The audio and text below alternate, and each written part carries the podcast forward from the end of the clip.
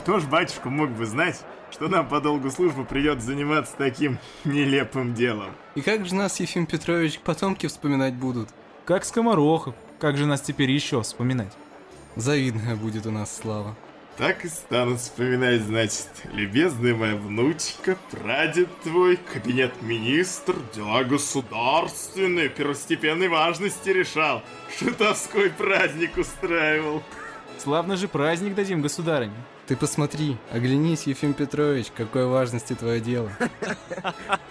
Он, красавец Волынской, на богатых креслах сидит. От него все девицы приходят в смущение, даже замужние, и те не удержатся. А там кукла или нет? Это славный, добрый араб, Ефим Петрович. Волосы-то черные, ох, как блестят.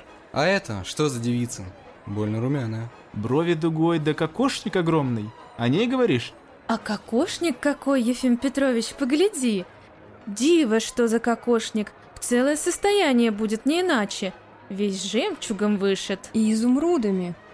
Ой, а сарафан, чудо! Рукава из батиста, такого тонкого, словно крылья. Это, бабы, коломенская постельница. Ой, хороша. Хороша.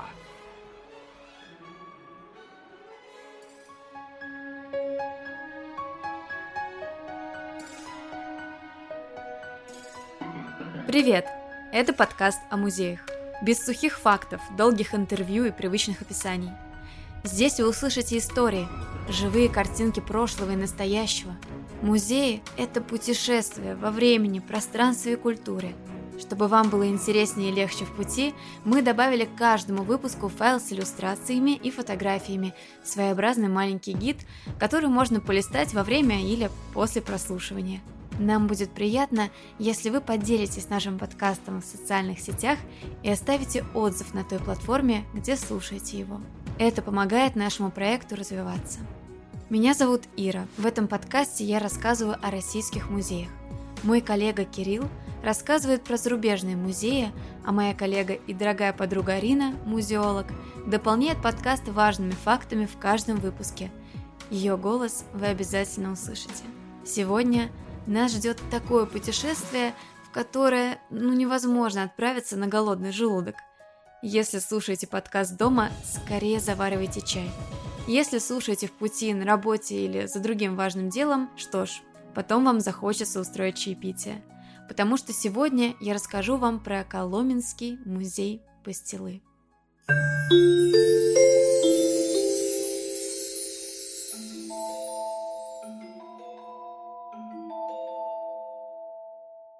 И сам город Коломна и его история овеяны мифами, тайнами, загадками и слухами, чего стоит одно только его название. Список версий о его происхождении насчитывает как минимум десяток вариантов. Например, название могло пойти от реки Коломенко или, если внимательно просмотреть словарь Даля, от слова «коломень», которое означает «околицу», «соседство». Есть даже история, что, мол, проходил через этот городок когда-то Сергий Радонежский, и на его просьбу дать немного воды местные жители погнали его прочь, или «колом-мя», как сокрушался игумен. Есть версия лингвиста Топорова, который в одной из своих работ предполагает, что Коломна получила название от литовских и латышских рек Калм или Келм. Короче, никто так и не может сказать точно, почему Коломна – это Коломна. Легенд о городе очень много – от истории о заморских купцах до появления иконы Донской Божьей Матери, которая предположительно помогла воинам на Куликовской битве. Легенда о Маринкиной башне, где, как говорили, обратилась в сороку, выпрыгнув из окна Марина Мнишек, жена Лжедмитрия I. Предание о сожженных с монгольским ханом сорока самых красивых девушках города, о зарытых сокровищах, о звоне подземных колоколов – обвале свода Успенского храма, золотом поясе Дмитрия Донского. В общем, всех легенд, историй, слухов и не перечислишь.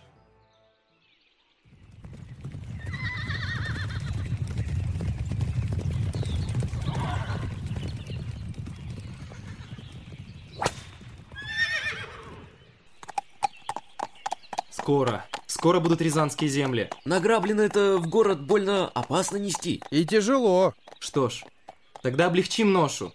Знать бы здесь место понадежнее. Знать-то знаем такое место. Возле хутора Богородского выроем яму, да награбленное спрячем. Сюда, черти! Поживее! Створ из башни Пятницкой! Так закапывайте! Живо! Засыпай! Засыпай!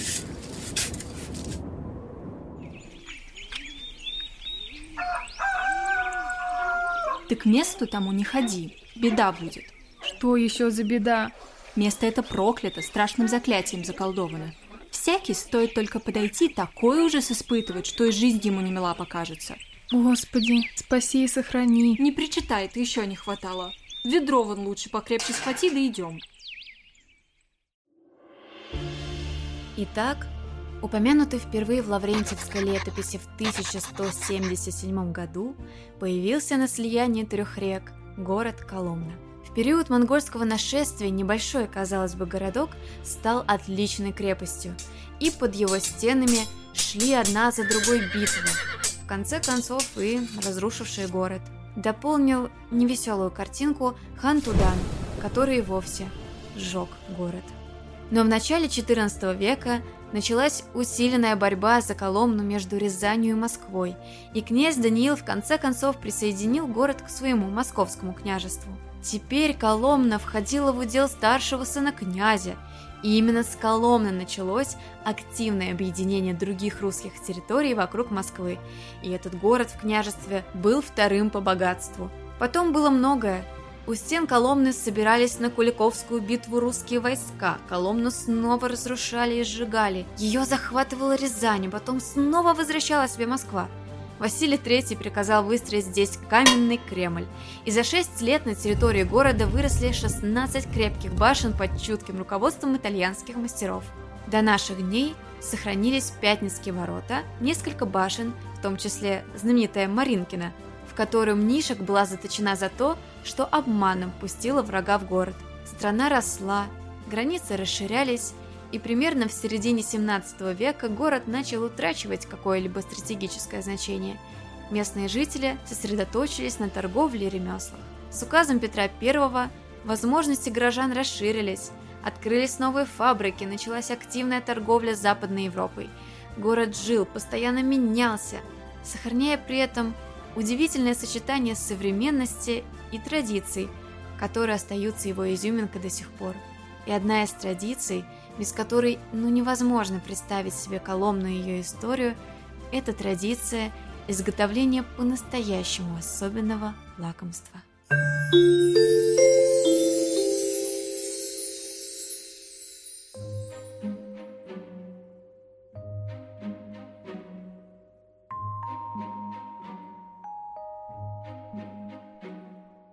Начать рассказ о производстве пастилы следует с самого-самого начала, а именно от яблок, ведь самая первая пастила была именно яблочной. Яблоки известны человечеству с самых древних времен. Остатки диких яблок были обнаружены во время раскопок доисторических стоянок на территории современной Швейцарии. В русских землях культурные сорта яблонь появляются в XI веке. Ярослав Мудрый – заложил яблоневый сад, который до сих пор известен как сад Киево-Пещерской лавры. Представляете, этому саду уже около тысячи лет. Просто грызть яблочки – это, конечно, здорово, но что делать, если яблок у вас целый сад, и они уже просто не лезут? Правильно, надо постараться сохранить их полезные свойства на время зимы, когда с витаминами уже туговато. И тут наши предки начали экспериментировать. У каждой хозяйки были свои секретные рецепты. Яблоки сушеные, моченые, печеные, квашеные. Из яблок варили компоты и кисель, делали повидло и варенье, пекли пироги. Ну и, конечно же, делали пастилу. Из домостроя, сборника советов и наставлений XVI века. О пастиле яблочной. Как яблочную пастилу готовить? Яблоки в сыте, взяты в четверо больше, да чтобы их пропитала сыта побольше. Парить долго, да протерев через сито добавить побольше патоки. Пока паришь, нужно помешивать беспрестанно и уминать. А когда загустеет, слить на доску, натерев ее патокой. Да трижды пропитать доску патокой. А как смешается, слить в сосуды, но обязательно луженые медные. По-нашему то творило, также обмазав патокой. А из творил уж сбрасывать их как творог на блюдо и подавать к столу. Сытой назывался мед, разбавленный в той или иной пропорции водой, доведенной до кипения и с тщательно снятой пеной. Универсальный подсластитель в старой русской кухне. Отсюда, кстати, происходит знаменитое русское выражение «наесться досыта», то есть до подачи сыта. Патока – это такой густой сироп из уваренного сока различных ягод. Творилами назывались круглые сосуды, в которых делали творили и формовали творог, пастилу и другие продукты. Но это был традиционный рецепт. А что там с коломенским? Он сильно отличался и был уникальным. Сначала надо было запечь яблоки в русской печи, затем протереть их через сито. Яблочную массу добавить взбитые куриные белки и все тщательно перемешать. Потом потихоньку ввести сахар, не переставая помешивать. Получившуюся массу разлить по формам и запечь в остывающей печи.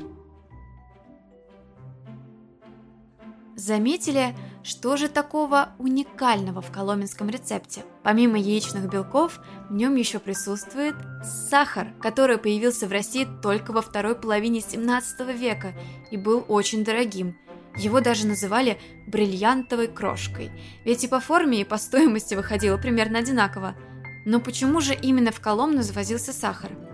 Тут на первый план при прочих равных условиях выходит выгодное местоположение города на перекрестке дорог, большое количество яблочных садов, ну и, конечно, торговые связи с Москвой. Но не только в Москве обожали это лакомство. В столице тоже не прочь были отведать коломенской пастилы. Так, например, великий писатель Федор Михайлович Достоевский был большим любителем сладкого, а с Коломной у него была особая история – еще ребенком он не раз приезжал через нее, направляясь с родителями в их усадьбу Доровое. А уж как любил Достоевский пастилу, особую, белую, палочками. Дочь писателя Любовь Федоровна вспоминала. Отец очень любил сладости, он всегда хранил в ящике книжного шкафа коробки с винными ягодами, финиками, орехами, изюмом и фруктовой пастилой, какую делают в России. Достоевский охотно ел их днем, а иногда и ночью.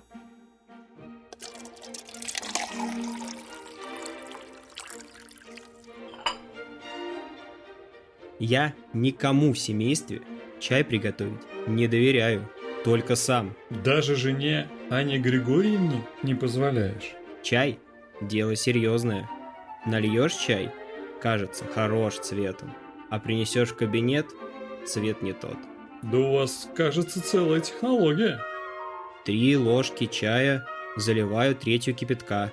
Ложка! Забыл про ложку. У Федора Михайловича и ложка своя. Папина ложечка. Смейтесь, смейтесь. Так вот, потом накрываю чайник салфеткой.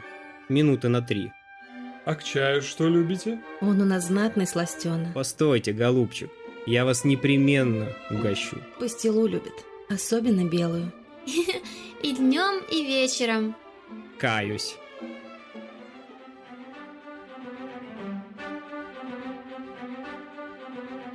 Интересно и происхождение самого слова «пастила». В Большой советской энциклопедии написано, что слово происходит от латинского «pastilus» – лепешка. Но есть и другая версия. Раньше слово писалось через букву «о» – «постила», то есть нечто посланное, растерянное, что было связано с технологией изготовления пастилы. Но как же трудно вручную было изготавливать пастилу. Для семьи сделать – это еще ладно, а на продажу – очень уж трудоемко. Тогда и начали в Коломне появляться постельные фабрики. Самая знаменитая фабрика по производству пастилы в Коломне была основана купцом Карпом Фомичом Чуприковым в 1852 году. Вообще Чуприкова по семейному преданию занимались пастилой еще при Петре Первом. Бизнес тоже был семейным занятием. Дед Карпа Фомича, Иван Захарович, владел небольшим медовым заводом. Сначала это было маленькое семейное производство, которое разрасталось, расширялось и в итоге превратилось в целую фабрику, которая прошла целых три этапа на своем пути. Первый этап длился 32 года, когда ей руководил Карп Фомич. Работа на фабрике была сезонной, трудилось на ней около 10 человек. Производили пастилу, медовую, муфтовую, пряники, варенье и конфекты, как называли в то время всевозможные сладости, например, помадки, тянучки, клюквы, орехи в сахаре, собственно, шоколадные конфеты и даже шоколадную пастилу. В 1870 году Карп Фомич вместе с сыновьями Петром и Николаем участвовал во Всероссийской мануфактурной выставке в Санкт-Петербурге, на которой был удостоен почетного отзыва за пастилу, медовую и коломенскую. Второй этап начался в 84-м после смерти Карпа Фомича, когда его сын Петр Карпович унаследовал фабрику. Штат работников расширился аж до 15 человек, и теперь это была уже круглогодичная работа.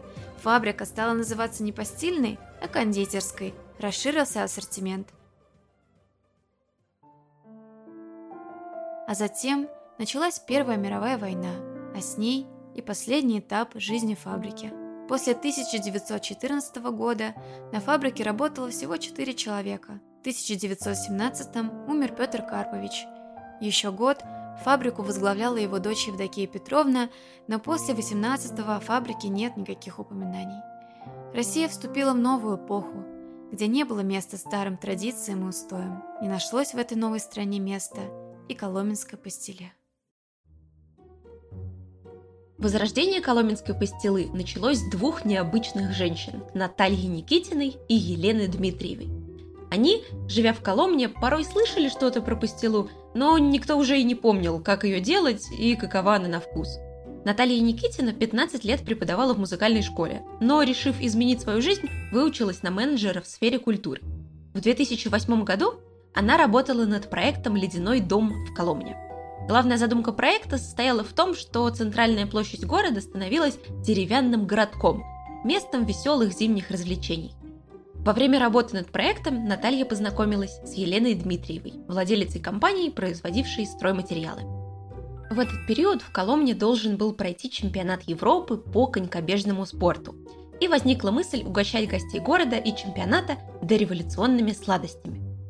Мысль пришла Наталье в голову после прочтения романа «Ледяной дом» Ивана Ложечникова. Иван Ложечников родился и жил в Коломне.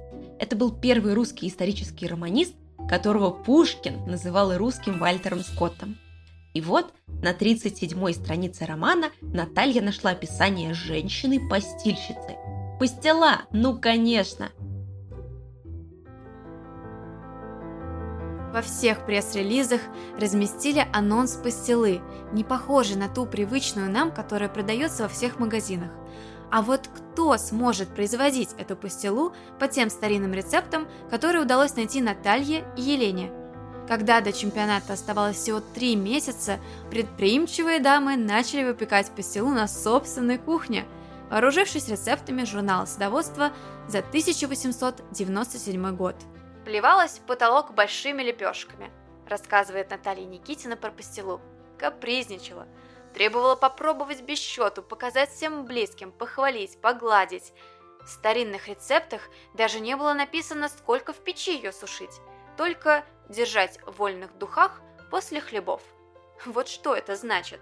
Изрядно намучившись, испортив много яблок, узнав, что существуют специальные инструменты для нарезки пастилы, они все же приготовили сладости к сроку и получили свой первый заказ – 200 коробок в подарок министрам культуры российских областей. Цех для изготовления арендовали на Коломенской фабрике. Муж Елены Дмитриевой сам сделал печь для пастилы, а яблоки и ягоды покупали у местных садоводов. Эх, и получилась у них настоящая коломенская пастила, про которую Иван Иванович Ложечников говорил. Пастила коломенская, рыхлая, белопенная, три пальца толщиной. А когда увидели небольшой флегель городской усадьбы, поняли, что это и есть то место, куда они смогут поселить свою пастилу. Флигель старинной купеческой усадьбы принадлежал книгоиздателям Сурановым. Был построен в конце XVIII века рядом с храмом Николы на Посадях и Коломенским креблем. Раньше в нем находилась лавка сладостей, ее упоминают в своих произведениях писатели Иван Ложечников, Владимир Гелеровский и Борис Пельняк, автор рассказа «Коломенская пастила», который жил недалеко от усадьбы. Само помещение флигеля было без удобств. Здесь разместилась летняя база художественной школы, поэтому внутри хранились мольберты и прочие вещи. Ни воды, ни канализации не было, но в этом предпринимательницам помогли власти. Мебель собирали повсюду, и на свалках, и скупали у продавцов антиквариата, и делали на заказ. Экскурсоводы нарядились в стилизованные одежды, а сами экскурсии проходили с чаепитием и дегустацией пастилы. А музеи начали писать СМИ – и 24 января 2009 года состоялось открытие музея.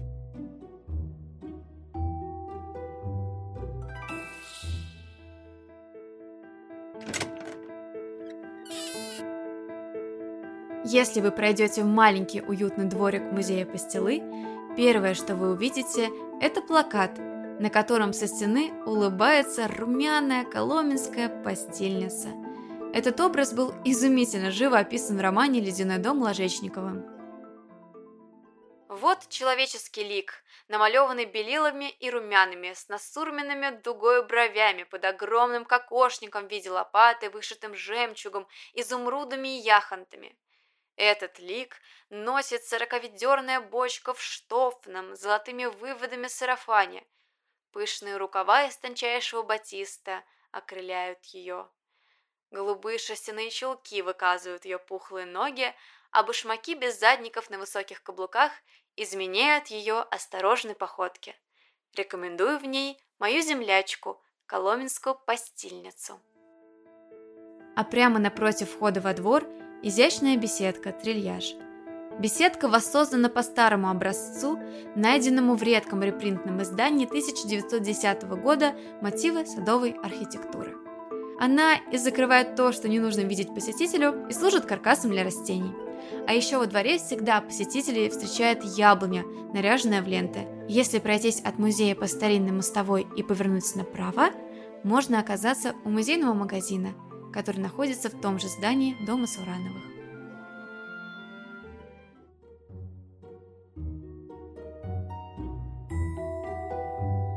Музейная фабрика Коломенской пастилы появилась позже. Это уже был ответ на запрос посетителей, которые хотели знать, как именно производится пастила. Когда было решено создать фабрику, из документов узнали, что всего в 100 метрах от музея находятся стены фабрики Чуприковых. На тот момент здание находилось в плачевном состоянии.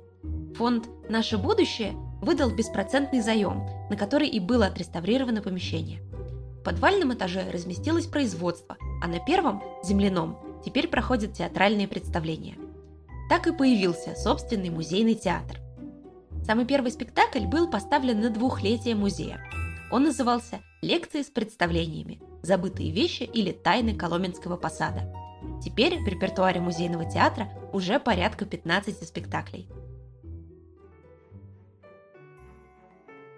По задумке создателей музея, посетители фабрики должны перенестись в 1903 год и попасть на семейное производство Петра Карповича Чуприкова. Именно 1903 год был расцветом постельного заведения. Сегодня, оказавшись в музейной фабрике пастилы, вы попадаете в самый интересный процесс производства и становитесь его непосредственными участниками. Сама экскурсия начинается с чаепития, на котором расскажут об истории коломенской пастилы и дадут попробовать 6 ее сортов. Затем Гости перемещаются в кабинет Карпов и Меча Чуприкова, где начинается театрализированное представление, в которое периодически вовлекаются и зрители. Сюжет спектакля такой. На фабрику приехал старый приятель Чуприкова по имени Порфирий Иванович, не видевший друга несколько лет. И вот, он видит, что дела у Карпов и Меча идут отлично, поэтому решает тоже заняться производством пастилы в своем городе. Но для начала надо бы выведать рецепт пастилы у владельца фабрики, который совершенно не горит желанием выдавать свои секреты даже по дружбе. Правда, во время ознакомительной прогулки по фабрике, не вникший в ситуацию подмастерья Ваня периодически выдает некоторые технологические секреты. Например, что яблоки предварительно моют при помощи вот такого хитрого устройства под названием барабан рейса. Совсем по-другому проходит знакомство с историей пастилы в бывшем флигеле. Там вас усаживают за стол и рассказывают историю о каждом сорте пастилы. Не просто так придуман слоган «История со вкусом». Когда музей только открывался в 2009 году, в нем были представлены 7 сортов пастилы. Сейчас их значительно больше.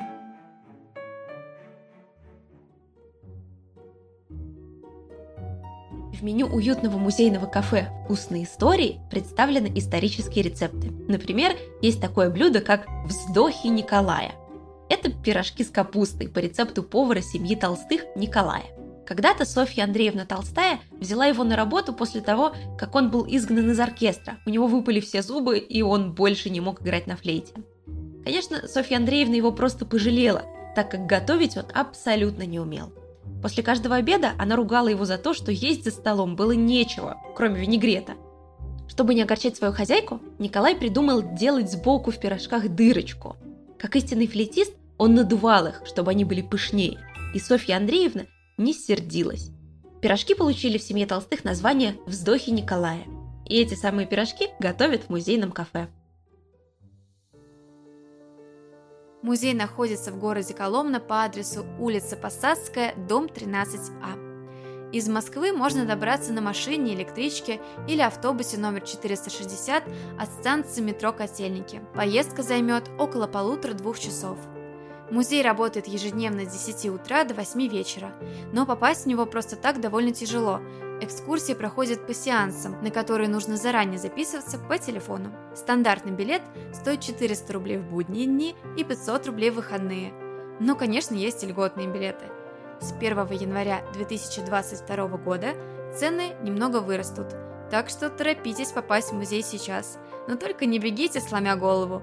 В музее есть строгие правила посещения – следует держаться точно так же прилично и воспитанно, как в Великосветской гостиной. Если попадете в музей, то обязательно купите пастилу.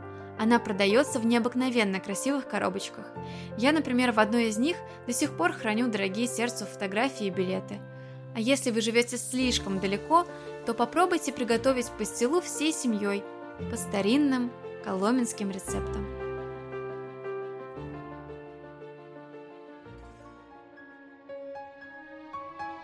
Это был подкаст «Руками не трогать». Спасибо, что послушали до самого конца. Если вам понравился выпуск, то оставьте, пожалуйста, нам отзывы на той платформе, где вы слушаете подкаст. Нам будет, правда, очень приятно. Подписывайтесь на наши инстаграмы, скачивайте гайд к этому выпуску, чтобы дополнить аудиоисторию фотографиями и иллюстрациями. В описании вы еще найдете ссылку на наш Patreon – на этой платформе вы можете поддержать наш подкаст и получить доступ к дополнительным выпускам, общению с авторами подкаста, крутым материалам и встречам.